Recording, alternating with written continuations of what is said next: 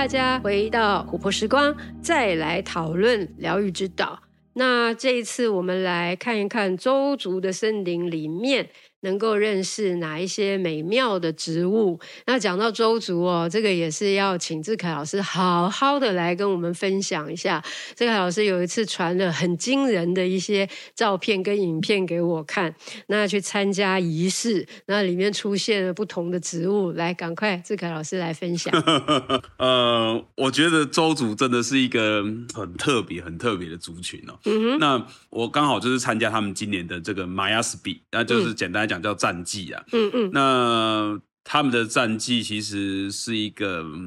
我觉得还保持了过去到现在，不管是传统智慧的传承，然后以及族群部落的向心力，你在这个战绩当中，你都可以很直接的感受到他们守护着他们的传统文化。真的就是整个族群动员起来，然后你可以感受到那种很大的向心力。然后我觉得去参与的人，其实看到马亚斯比的话，基本上就是主要是男孩子参与比较多啦。嗯，因为跟战争有关。那你可以从他们的记忆当中的文化，你也可以感受到他们对女孩子的保护。因为嗯，我们都知道说战争当中本来就是会有所谓的杀戮嘛，然后会有一些死亡。那在他们的过程中，会是能够希望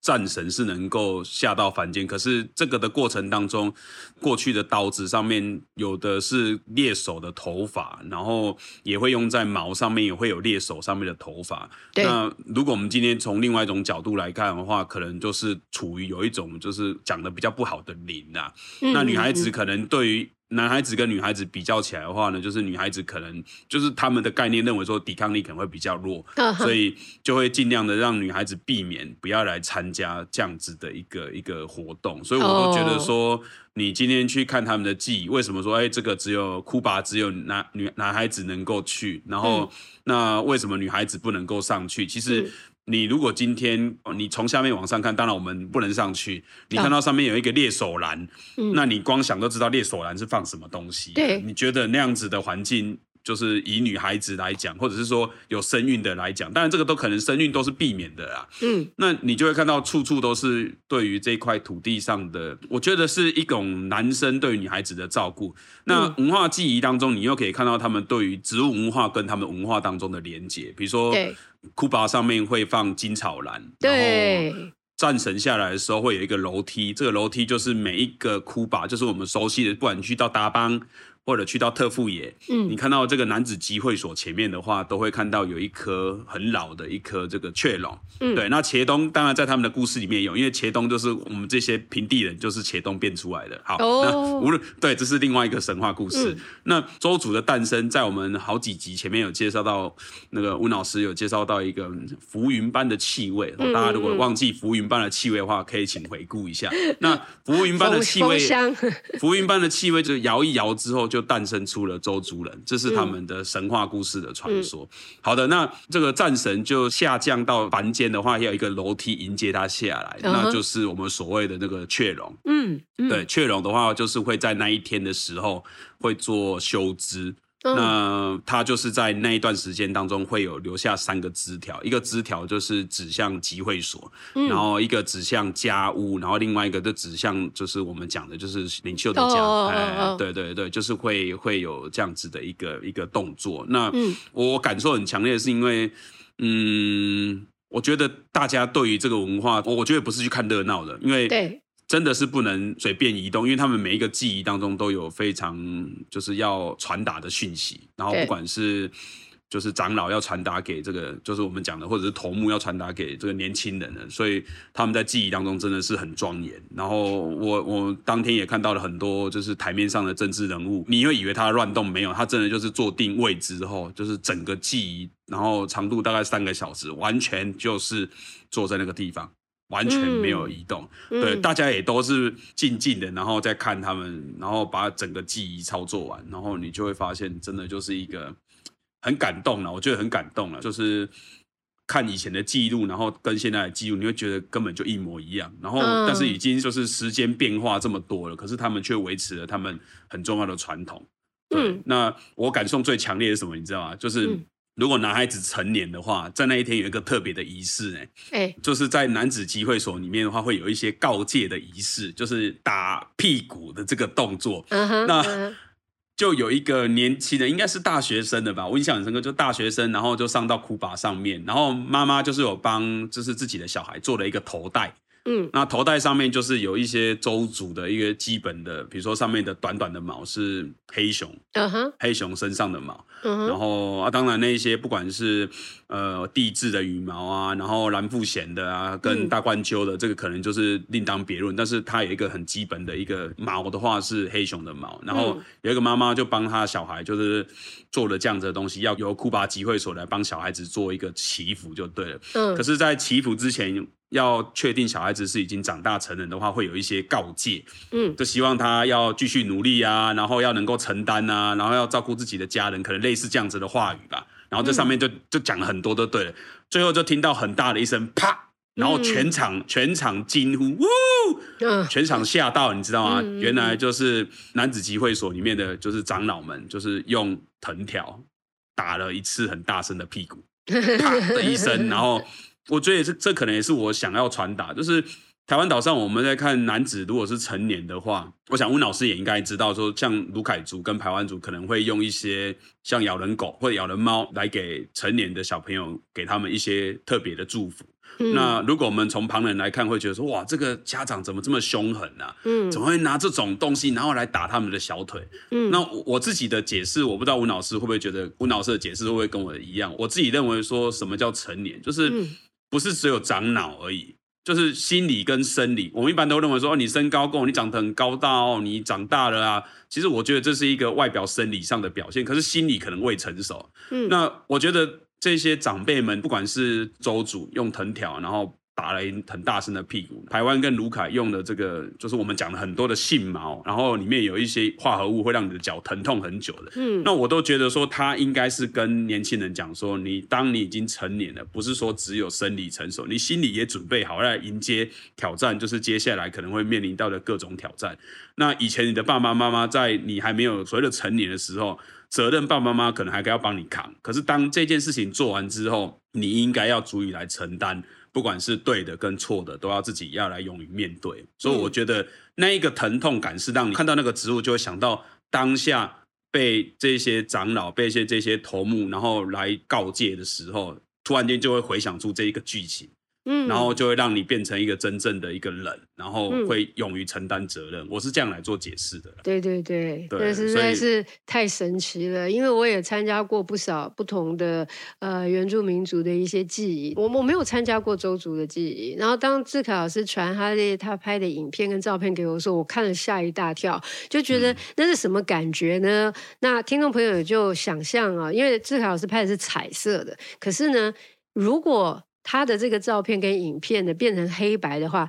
你完全就会觉得那是一百年前的照片。完全没有违和感。通常我们在参加这些祭仪的时候，虽然他们穿着原住民族的衣服，虽然他们的五官长相啊，就是还是也保有着自己呃这个种族的特点，可是那个气氛呢、啊，多多少少你还是也感染了现代的气息，多多少少。可是这一次志凯老师啊，他经历的，然后分享给我的这个呃呃邹族的这个战绩，那个。气氛完全不一样，嗯、那种那那种光是从照片跟影片里面传递出来那个讯息就很，就是非常非常的那个严整，而且就是非常。真正是传统的传统哦，就是让我一个旁观者，虽然没有参与，印象也非常深刻。然后这里面的这个，刚刚志凯老师已经提到两个，也就是我们接下来要呃讨论的这个植物，特别像金草兰。那、嗯嗯、金草兰也好，或者枫香也好，对他们来讲也都是神圣植物啊。总会提到金草兰，其实我们在书里面提到的，就是台湾特有的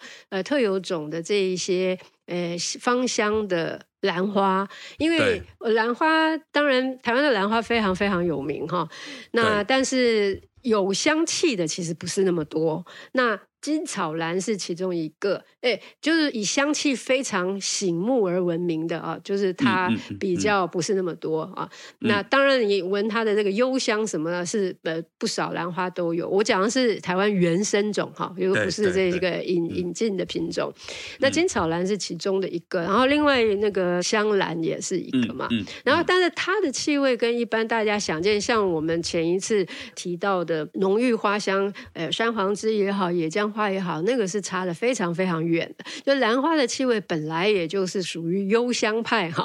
那呃，但当然也有其他的一些比较呃引进的，特别是中南美洲的一些品种哈，那他们呃就也属于浓香，但是台湾原生种的那个兰花的那个香气都会让人很惊喜吧？这样讲啊，就是你会闻到那种柠檬的味道啊，你会闻到啊那种就是它跟一般大家想象的花香不一样，但它确实还是呃兰花，然后它确实呢也是会带给人一种。特别是精神层面的那种洁净的感觉，这一点来讲的话是蛮符合一般传统里面啊，我们使用中文的这个族群里面对于蓝的理解，那个是非常符合的。然后像香兰也好，像金草兰也好，因为它其实。花本身也不是以外形来讲的话，它不是太大，可是呢，它们色泽其实还是蛮醒目的。嗯，以以以色调来，以金草兰来讲的话啦，对的，因为台湾的兰的话，在目前的科学研究，大概是落在总数大概落在五百种左右啦。嗯哼，那。金草兰最特别的，跟我们现在周主要介绍的香兰，在一般的兰花的颜色里面，大概是属于比较少的。就是以台湾的种类来看的话，对对对，像金草兰就是金黄色。那我们在周主介绍的这个香兰哦，除了黄色之外，又带有的这个外个三个花萼内轮的花瓣都带有毛茸茸的哦，这又更奇特了。但是这个毛茸茸的唇瓣上面又又有很像。画着一个很特别的国剧脸谱啊，对，所以我就觉得说香兰这个东西真的就是花很精巧。那金草兰反倒是花稍微大型，可是这两个的有一个共通点，就是颜色都是跟一般的兰花比较素雅的白色有很大的区隔。所以的确真的是很出众的，对，外外形比较不一样，而再加上它的香气跟一般的那个其他的这个呃兰花相比的话，也比较突出一点。一般在野外要看到香兰的几率是怎么样？越来越少了呢。哦，他他他以前的话，我自己觉得还偶尔会看到，但是现在我好久没看到他了。对，那那你因为你以前硕士的时候就是专门研究兰科，对对，嗯，要不要也来跟我们这个分享一下 这个台湾原生，主要是台台湾原生种的兰花吧？呃，这个哎，可以可以，但是要讲很久嘞。但我们时间有限，来给我们分享一两个，就是让就像像我们香兰一样，这种长相那么奇特的。哦，其实我在做的兰花的研究，我的那个分类群叫羊耳蒜呢、啊。那我羊耳蒜的花，说真的是比较精巧，而且我的那个花的传粉者啊，嗯，我拍到的蛮多都是银类。所以我想，哦、我想温老师，如果听到了银类，然后会仿花，所以它的味道就蛮特别的。嗯、那就是会不会比较有一点点腐肉那一类？对对对，所以那个时候我的印象的话，就是有一点类似这个鱼腥，嗯，类似鱼腥鱼腥，但是它又不像鱼腥草那么浓烈。嗯，那它有一股味道，那你很容易看到。羊耳蒜在开花的时候，就会有小型的蝇类在旁边啪啪照，然后就停着，然后你也不知道它要不要传粉，可是它就停着，对，所以很容易可以就是近距离看到就可以嗅到这个味道了。那它在旁边如果不传粉的话，它要干嘛？它可能是被气味吸引了，那它也会少数提供了一些我们讲的花蜜。然后就是给这个银类来做吸取，可是我有时候都对不太起来它的体型跟花朵，所以我们通常在观察过程中会会知道说，呃，旁边如果有传粉者来，你可能可以稍微简单的判断一下。它的体型跟花的位置是不是可以 match 在一起？如果是差异太大的话，就表示说，就是我们讲的大部分的话都是食客啦。真的就是认真做工作的话是非常非常少的。就是你来认真做工作，然后又帮忙做传粉的，哦，这个要值得嘉许。可是大部分兰花都是偷的。比如说我们熟悉的吴老师说，嗯，台湾的兰花，如果你想要最熟悉的，就是我的学长最近刚去了这个花莲的兰山。嗯，然后然后他拍到了一个兰花，是我在研究所的时候让我印象很深刻的，叫做。宝岛喜普拖鞋兰是一种黄色 黄色花的拖鞋兰。那我知道，那个植物在台湾过去的采集历史当中是非常非常少的采集采集的这个记录的。那刚刚有跟吴老师讲说，就是口袋里面，在我们上一集我们介绍到布农的时候，嗯、口袋里面放到了很多金线莲这个东东。这、嗯、这一个山的那一次看到金线莲很多之外，另外就是看到了台湾西部拖鞋兰跟宝岛西部拖鞋兰，所以就一次看到了那两种。所以那一次回来之后，我大概在很珍惜耶，很珍惜耶。那那一次就很累。那我自己以前有一个习惯，就是如果这座山让我太留下印象太深刻，也就是太累的话，我就会把那一趟旅程当中看到的东西又在写文章。哦。所以在好多年前，我在就是特有生物的自然保育季刊里面，嗯，我有介绍了一个就是台湾的西普拖鞋兰，就是刚好就就是宝岛西普拖鞋兰黄色花的这个给拍到了，然后我们就一起把它做个介绍，然后让全台湾的人看看，就是这个。拖鞋兰这个属，台湾有四种，然后花很大的花有三种，那有一种比较小型的花。那就介绍给台湾人都认识啊，然后就是也可以保育这个。嗯、那这一些花很大型的，要跟温老师报告了，就是通常来、嗯、来访花的都不是帮花传粉的，都是可恶的，就是要来窃蜜的，就是把把下面很可爱的那个拖鞋咬一个洞啊，然后进去把东西刻完之后走了，然后花明明花粉雄蕊跟雌蕊合在一起的蕊柱完全都不去碰它，那你就会发现这个真的很糟糕啊。然后你你你你你能怎么办？你就只能说 哇你。真是太聪明了，就知道它好料放哪里，然后乖乖的从上面下去的人就是极少数的，所以、哦、所以看兰花真的是一件蛮妙的啦。对对，真的很有趣。对，台湾的兰花，特别是它的香气，我们在书里面描述说它是君子的气味，嗯、这种说法当然是蛮符合一般大众对于兰花的印象。但是其实我们想要探讨的，包括志凯老师分享的这一些呃有意思的一些生态小故事，其实我们要讲的。不是传统概念的那一种啊，嫉恶如仇啊，或者是这种很高洁的人格，也不只是那样的一个面相而已。其实应该是说，在大自然里面，特别是因为在这个故事里面讲到马杰，因为马街特别喜欢台湾的兰花。然后那，马街讲到这句话，我那时候看了就觉得超级感动的。所以我其实本来应该要请听众自己去看书，但是我实在太喜欢他这句话，我现在给大家念 念。念念出来一下，他说：“了解台湾的花卉之后，一个宣教士怎能不变成一个更好的人，传递更丰盛的福音？”那这个是他被嗯。呃特别是他所喜欢的台湾的兰花所打动。那在书里面讲的这个他的这种所谓君子的气味，其实也是期许我们每一个人也都能够像马偕一样，被台湾的这种丰富的这自然生态打动，然后让我们每一个人也都变成一个更好的人，然后同时也能够，不管你传的是上帝的福音还是呃菩萨的福音，那总之呢，都是把生命里面一个美好的精神啊。啊啊，讯息啊，都能够散布出去。那我觉得这个就是在自然界能够给我们的滋养，还有给我们的那个启发，可以说是，呃，兰花是一个很重要的一个代表吧。这样，嗯嗯嗯嗯。所以这个是我们在讲啊、呃，这个君子的气味里面真正想要跟大家分享的一种精神意涵。那另外一个周族，可可以讲是周族的妈妈吗？就是这个风香。是 是是，可以这样讲吗？风香蜂。香也是一个很容易被大家忽略，但其实呃美妙的不得了的呃一个植物。它其实，在都市里面很多都被拿来当路树栽种。对，在台北也好，在台中也好，很多地方都就种的满满的都是。其实还有另外一个原因，是因为它通常啊，这个路树长得也蛮高了，大家不太有机会哦，就是直接去呃，好像。接触到它的叶片，因为蜂香呢，它的一大特点呢，就在于它的叶片非常芳香，其实是超过大家想象。大家可能对于呃樟树的叶片蛮有味道的，蛮香的，那是有概念的。但是蜂香植物的名称里面有个香字的话，大家都不要不要轻忽哦。那蜂香的那个叶片的那个香气，甚至我曾经跟呃一些。很熟悉植物的朋友们。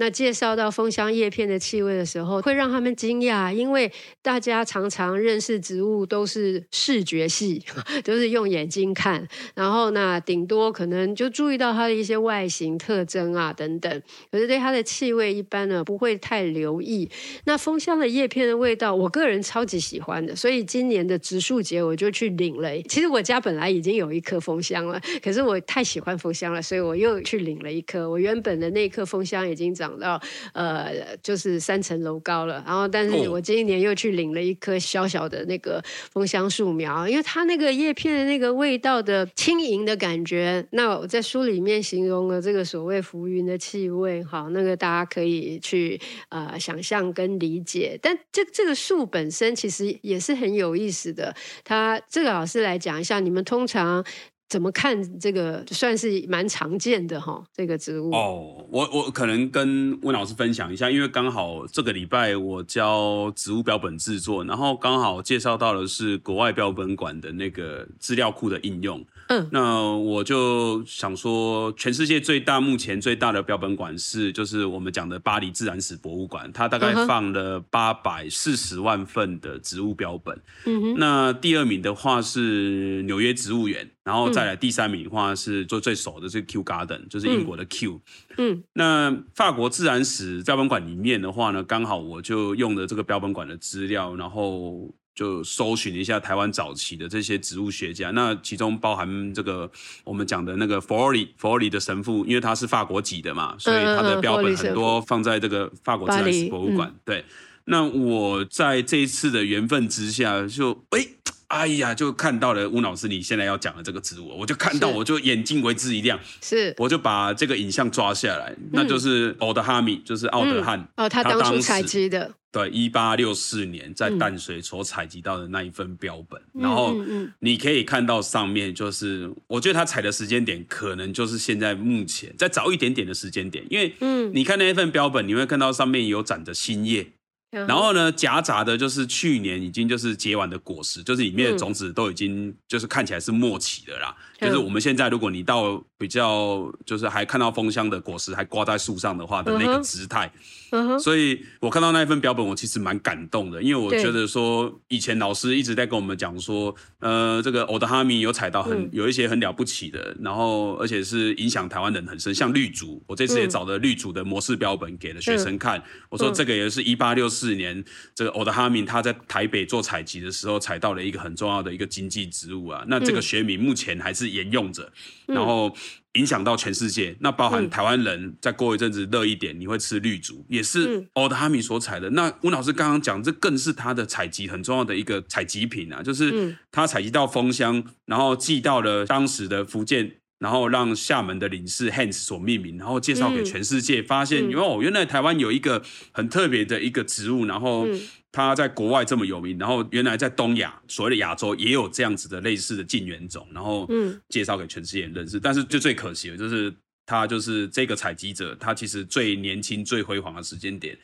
在台湾没多久之后，就我们现在目前可以知道，都是在台湾好像感染到了所谓的风土热，但是后来就是隔一年之后就死掉。那他非常非常英年早逝，真的英年早逝。英年早逝，对，二十七岁，真的你很难想象，就是一个最辉煌的一个采集者，而且这么有经验的采集者，然后就因为来了台湾采集完之后，然后就感染，然后到了中国去休养，然后没有修好，然后也就这样子就离开了。对，那短短的时间，但是采了很多影响台湾、影响全世界的植物，那其中枫香是一个很典型的代表。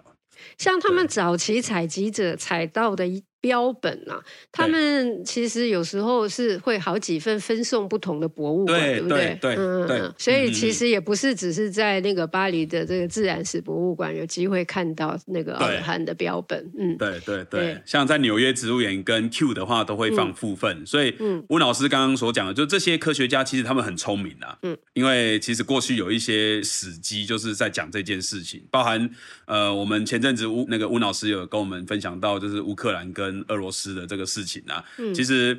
我在收这些资料的时候，我也跟学生讲，我说，你看这个全世界的科学家对于这个呃文物的保存跟自然史的保存，真的花很多心血。比如说这一次乌克兰的所有标本馆大概有没有受到损害的？那我们看到的新闻就写了，就是标本馆的这个通讯里面就写到说，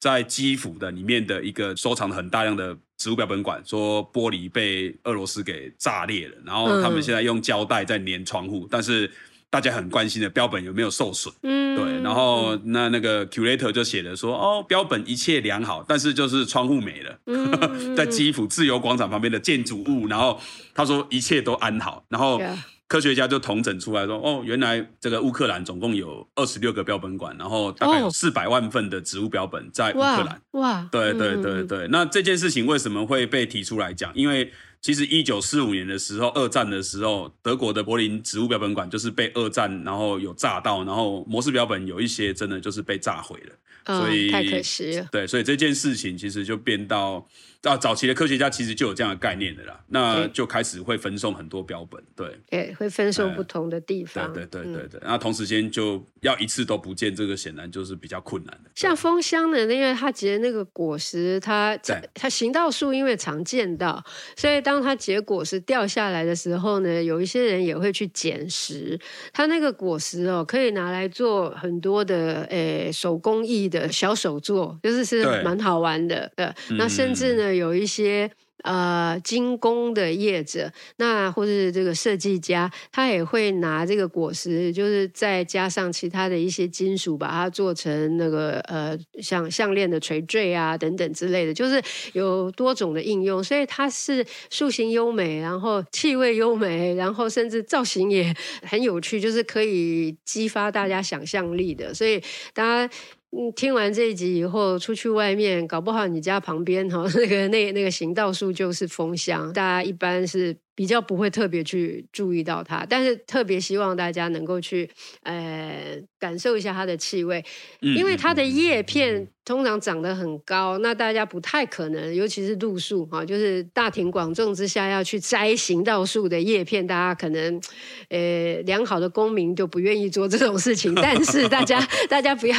气馁，因为呢，它落叶。它落叶落下来，当它变这个枯黄的时候，落叶落下的时候，那你就可以把它捡起来啊，嗯、就是你，然后你把那个叶片撕开来，还是会闻到它的香气的。这一点是跟跟大家，诶，一般大家如果没有这个经验的话，想象不到的。你不是只有新鲜的在树上的叶片才有香气，那它即使是枯黄的叶片，它那个气味都还是啊。虽然它可能呃。不如那个新鲜的叶片，它强度没有那么大，但是你还是可以很清楚的闻到，就是它的非常独特的，我们说那个浮云的气味，蛮甜美、蛮优雅的那个气味。以丰香来讲的话，然后那当然，其实如果你要闻它鲜嫩的一个气味的话，我注意到丰香它在它的腰部啊中下层呢，它其实还是会萌生出这个新芽出来的。是，对，它不是只是就是长得这么就是直通通的高大的，所以。你就可以，通常都是我们人手触及得到的那个高度。然后你这个采个一两片，我觉得市政府会原谅你的，因为它其实生命力蛮强的。这个这个这个树种，没错没错，嗯，它很容易就是在那个树木的基部的地方会萌破成萌破出来。对对对，所以蛮特别的。对，对，市政府感谢你帮他修枝，这样。所以呢，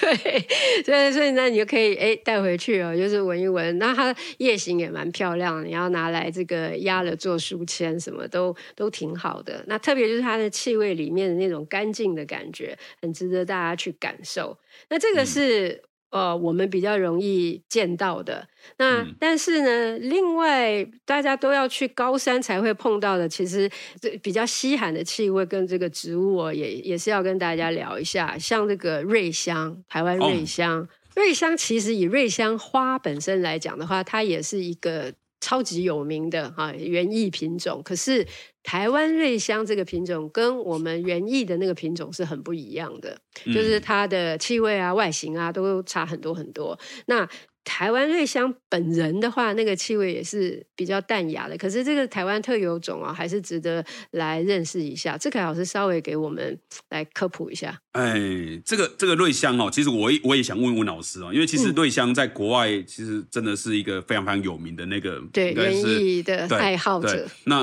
台湾岛上这么香哦，我都一直很纳闷说，奇怪，这个味道怎么没有没有那么强烈？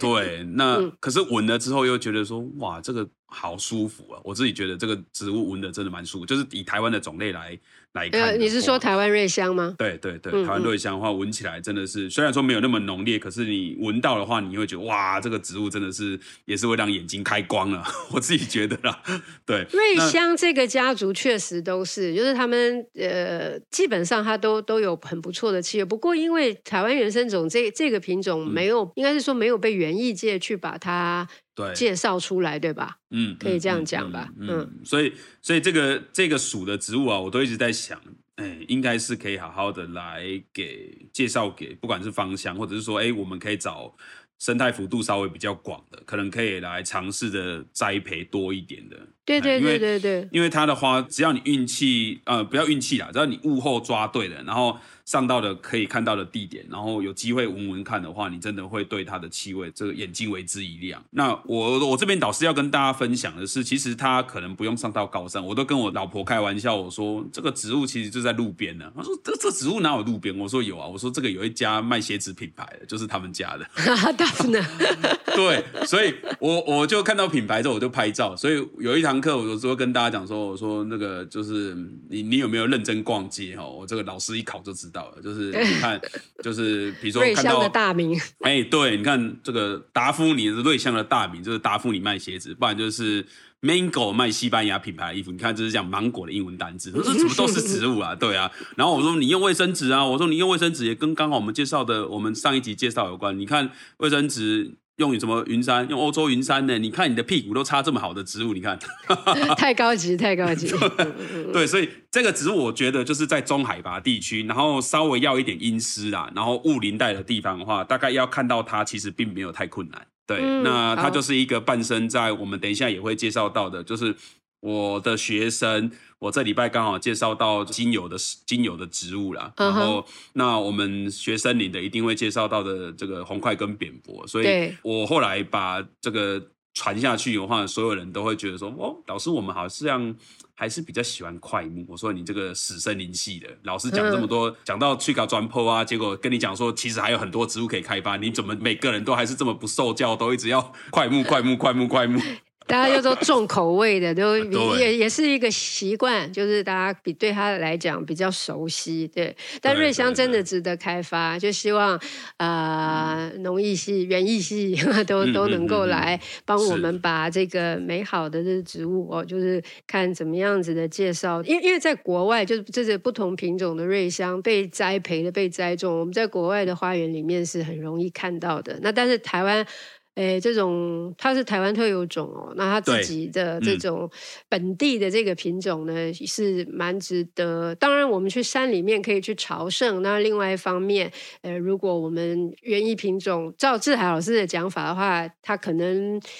变成一个园艺品种的机会是，就是它生长条件没有那么严苛嘛。对对对。那所以应该还是有机会。嗯嗯嗯、但另外一个，那真的是要爬高山才会看到那个气味。我们用精油的都很熟，可是。要看到这个植物，说真的没几个人，就是那个高山白珠树。高山高山白珠树超级好玩，我看到好多一些呃，就是登山者的笔记都会讲到说，哇，有时候爬到口渴的不得了，看到高山白珠树都高兴的不得了，就赶快吃，可以解渴。对，就是有有一个清凉感，是不是？对啊，对啊。其实当时我们其实这么讲好了，就是吴老师刚刚讲说，爬高山容易看到它，可是。我们一般人会被这个中文的俗名哦，会被它制约。比如说，上面我们写一个叫高山白珠树，然后在我们的疗愈之岛里面也画了它的这个花跟它的叶子。但是这个这个植株高度，我不知道各位对这个植物你有没有想象？我们给中文名给它一棵树，可是这个植株高度可能不超过二十公分高。对，它那你觉得它是树吗？匍匐匍匐生长，对对对，不知道为什么会得到这个中中中文的命名。对，但是它就是它枝条，就是它的这个主要的枝条是容易木质化的。通常木质化的话，哦、我们通常会把它，对对对，就会形容的话，不会把它形容是草本嘛，嗯，所以不会把它叫高山白珠草，因为它的木质、嗯、它会变木质化，它不是草织金、嗯，所以就给了它了一个这样子的名字。所以明白了，嗯，就让大家说哦，你跟我讲是讲真的吗？我说对，它就叫高山白珠树。趴在地上 对，那它的这个清凉感哦，也跟吴老师分享一下。因为其实我我之前在实验林服务的时候，就是我们很早就知道芳香疗法里面应用了很多，因为它里面有这个这个白树油嘛。对，那它这个白树油的话就是清凉感。那我自己描述给学生跟描述给就是。如果有机会遇到的听众们，我就会跟他们讲说，就是 extra 口香糖，对，就就闻起来就 extra，对。然后那个有一次，就是我们我采的白珠树给郑博士，就是萃取精油嘛。嗯、那的确白珠树叶子比较大，然后精油的收率当然也比高山白珠树好。那这个属就两种，所以我当时就跟他讲说，我说。那个郑博啊，要不要改叫高山白珠树？这个因为白珠树不是特有的，但是高山白珠树是台湾台湾以前是特有，但是后来现在在菲律宾有发现。那这个种后来我们就采给郑博士遛完之后，郑博就跟我讲，这个叶子太小了，嗯，对，它叶子太小，他说这个如果要开发，可能有一定的难度了，所以很辛苦。对，但是。它萃完的当下，就是它水蒸馏完之后，然后我在下午就又马上闻到，然后被它萃取完的浓度真的就是哇，一整个闻完就从鼻子冲冲到冲到头顶，然后马上就拨云见日了。我都觉得这个会让你眼睛。顿时间没精神，眼睛为之一亮的植物，真的真的，嗯，沙龙 pass 这样，对对对对对对对，因为那个那个成分水杨酸甲酯，其实有其他很多植物也含有这个成分，所以呃为了这个成分来萃取，它不见得是最有必要的，但是这个植物本身长得很漂亮。长得很漂亮，嗯，然后又是我们也是算我们原生种啊，所以特别对熟悉香气啦，或是用精油的人来讲的话，就是我们台湾也有哎，这个是很有趣的一件事情。那最后我们当然就要回到一个大家都认识，但其实还是有一些不认识的，还是有一些你不知道的 Hinoki 啦。对对，其实我们在台湾岛上介绍 Hinoki 的时候，我想也也可能导正一下大家的概念呢，因为我们常常会讲 Hinoki Hinoki 哦。不知道各位认为是红块还是扁柏？在那真正的从这个考究完之后，嗯、大概 Hinoki 我们现在所指的都会比较指向台湾扁柏。所以，对，呃，有听这一集的这个听众朋友，也可以跟你的好朋友分享一下，因为很多人可能看到红块都说啊，这 Hinoki，这 Hinoki。那真正 Hinoki 在野外的这个族群数量是比就是我们讲的红块来的少，就数量没这么多的。但这两个其实都是我们台湾的中海拔森林，也就是从海拔一千五百公尺。到两千五百公尺之间，这个、嗯、这个是我们台湾很容易看到，就是下午就会起雾的雾林带。那雾林带当中的很重要的森林组成，就是我们讲的，就是红块跟扁柏。那红块的话，通常如果不叫 Hinoki，那我们会叫什么？叫 Maniki。嗯，好，那这两个我也不知道我们这个接收到的讯息有没有错误，但是学过日文都跟我们讲说，这是火生木的意思啦，意思是说。这类的东西其实都是油材，很适合来当生火的原料。嗯嗯，哎，就会起火的木头。嗯嗯、所以，我觉得这个中文字真的也是一个很厉害的一个值得我们探索的。因为中文字的名字大概就讲出了这个植物的特性。嗯，对，所以红块跟扁柏这个大概就是，哎，我们台湾岛上容易看到。那我们刚刚讲说生态气味上面的差异的话，就是扁柏通常喜欢长在林线上。所以，大家如果有机会去到森林当中，然后看到了雾林带之后，你如果看到了林线上的，就是远远看可能会跟红块有点类似的，那你可以大胆就是猜它可能是扁柏。老师，老师还是得跟一般听众说明一下什么是林线。哦，林线就是我们讲的，就是山的这个山的屋脊。哦，所以你要是看在屋脊上面会长着这个高高大大的，然后树冠有一点稀疏，然后枝条有一点下垂下垂的，那个就是台湾扁柏。那如果长在溪谷，然后不管是长在就是我们讲的北向坡，或者是长在比较溪谷的位置，都会看到的是红块。那红块跟扁柏还有另外一个很大的一个区别点，就是如果你是在今年的冬天，如果你去到山上看到叶子红红的。那就是红块了，嗯、因为扁柏不会变红红的，嗯、扁柏只会黄黄的。嗯、哦，所以如果你远远看的那个从这个山腰的地方看山的整个山势的话，你可以看看林线上的物种跟看看山腰的物种，你会看到，嗯，好像不太一样。对那其实扁柏跑到山顶，跟红块跑到山腰，这个在布农族有一样有故事哦，好不好？让大家 让大家花一点时间去查一下，这个是树木比赛跑的故事。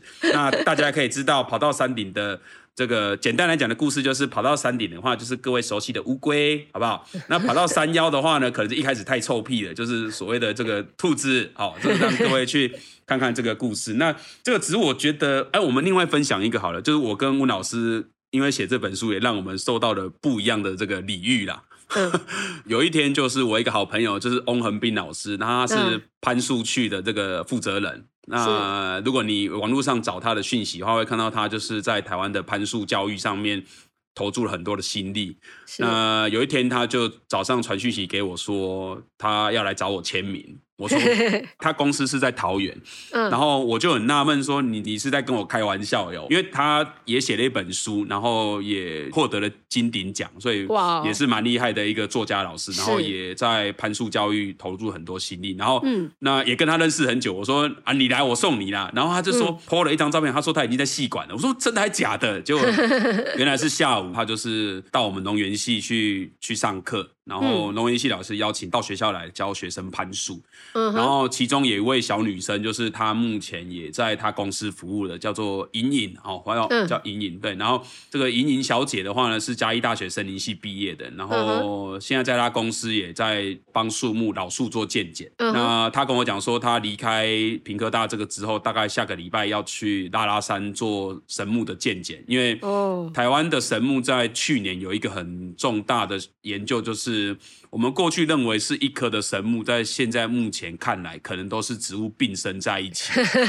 对，所以所以很多老人家突然就回村变成小伙子这样。对对对对对，然后他们就是负责到这个计划，因为他们有足够的技术跟能力，可以攀到树上去做树木的这个观察。是，那也把一些相关的科学仪器带到了树上去做检验。那那温老师也有收到这个片段，我们在脸书的那个粉丝专业上面有分享给大家，就是。我们呃得到了一个 对，得到了一个礼遇，就翁老师把这个书，然后就扛到了树高四十公尺高的拉拉山的巨木一号上面，然后刚好因为黄块在长枝条的时候，如果有受损的话，很容易就会产生树洞，他就把这本书塞在那个树洞里面，然后爬到了四十公尺高的时候，就帮我们做一个导读，然后也帮我们介绍了这个地久天长的气味，然后也顺便把黄块介绍一下，就哦黄块在溪谷，然后它刚好朝着方向，然后就是因为在台湾的西半部嘛，然后在溪谷里面可能都是潮汐的比较多。所以、嗯、这个书里面讲说，万木皆向阳，唯独薄木指西方。哎、嗯，现在这一棵拉拉山一号神木。看起来是指西，哎，好像有一点道理哦。对啊，就把我们把我们这本书也做了一个很特别的，应该是没有人有这个有这个礼遇的啊。哎呀，全世界唯独一无二的宣传。对对对，让我们书可以让到了四十公尺高，然后介绍给就是就是喜欢攀树的人，然后也可以把这个植物给大家好好认识一下。对，重点刚好就是书里面提到的这个红块，然后刚刚讲到说，呃，老。人家变年轻人，就是以前我们以为什么几千岁的这些红桧，那因为它是并生木的关系，所以他们就再重新计算的话，它不是一棵树，因为一棵树的话，当然要长那么久，呃，要长成那么大，那当然年岁很花费的时间很长。然后，但是现在如果是并生木的话，就发现哦，他们其实都呃几百岁而已，这样。但即使如此，还是很珍贵啊，还是非常美好，本岛的神灵一样哈。所以我们说它是象征着。天长地久，地久天长的这样子的一种气味，真的就是很长久，很长久，象征着本岛的这个长长久久。